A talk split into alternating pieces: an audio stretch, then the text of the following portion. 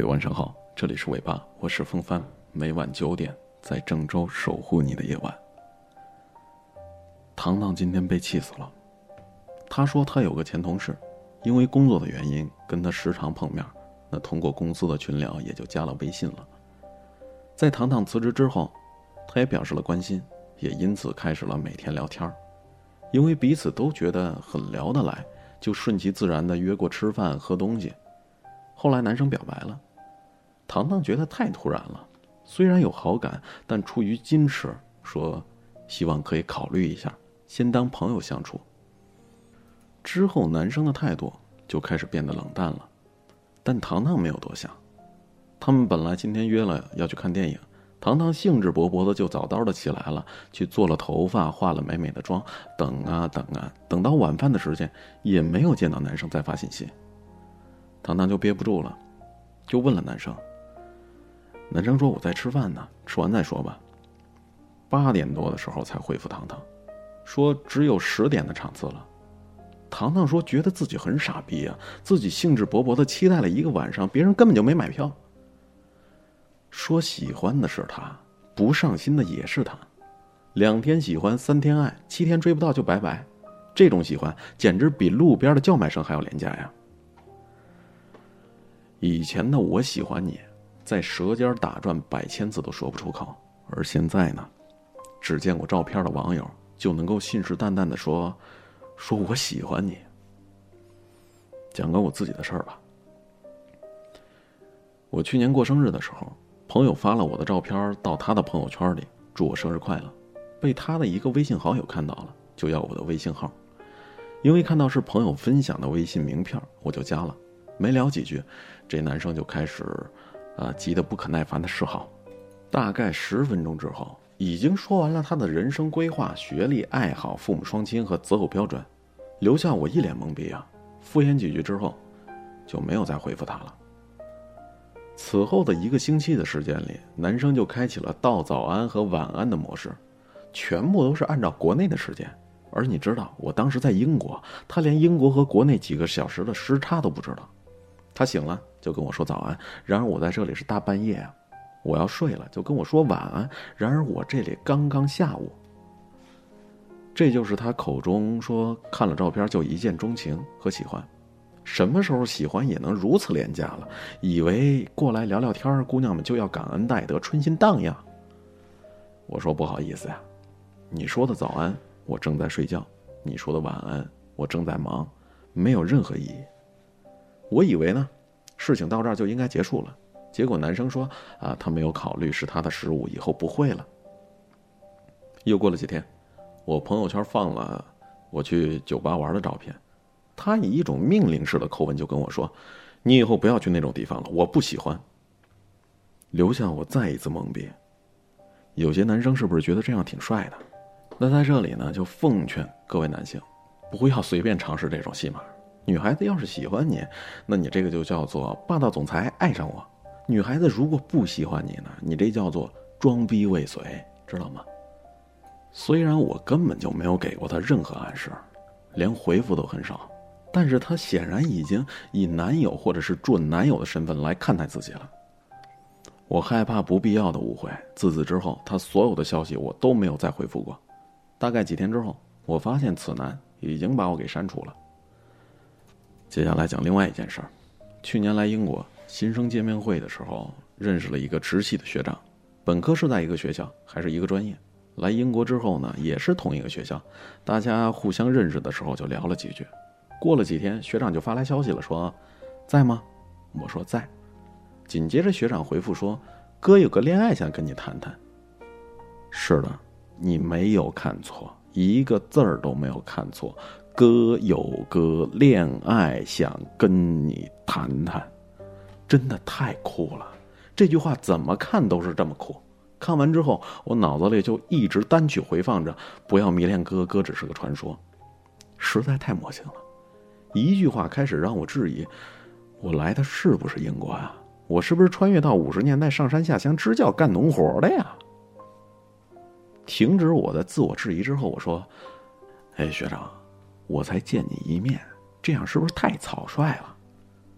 自信满满的学长显然觉得这样的答案是出乎预料的，他就回复说：“我是觉得我们现在是一个学校，而且是直系的师兄妹，真的是挺有缘分的。”我说：“我学长那么多，我都能谈吗？”对方无语凝噎，至此再无联系，全剧终。很多男生都说现在的女生越来越难追了，要求越来越多了。我说呀，是你们的喜欢太廉价了，廉价到比街边的叫卖声还不如。街边的叫卖声还能数十年如一日呢，你就两句吆喝，还嫌追女生难？喜欢小礼物、小惊喜，你骂人家物质；嘘寒问暖，你又做不到；约会不会安排行程，不会提前准备，撒个小娇，你又说人家作。对待感情慢热吧，你又说人家装清高。你以为你说几句话招招手，什么也不用做，女生就得跟你走吗？谁给你的自信呢？那个十五六岁，因为你的一句话感动的掉眼泪的姑娘，早他妈被你弄丢了。别再说你喜欢我了，你什么都没做，收起你那廉价的喜欢，有多远滚多远。我不稀罕。嗯。今天晚上的收人是不是会有点太、太、太劲爆了？反正感觉这篇文章写的不错，嗯，所以说拿来跟您分享，希望你喜欢。这里是尾巴，我是风帆，每晚九点我们不见不散。完了，祝你做个好梦。阳光下的泡沫是彩色的，就像被骗的我。是幸福的，追究什么对错？你的谎言，基于你还爱我，美丽的泡沫，虽然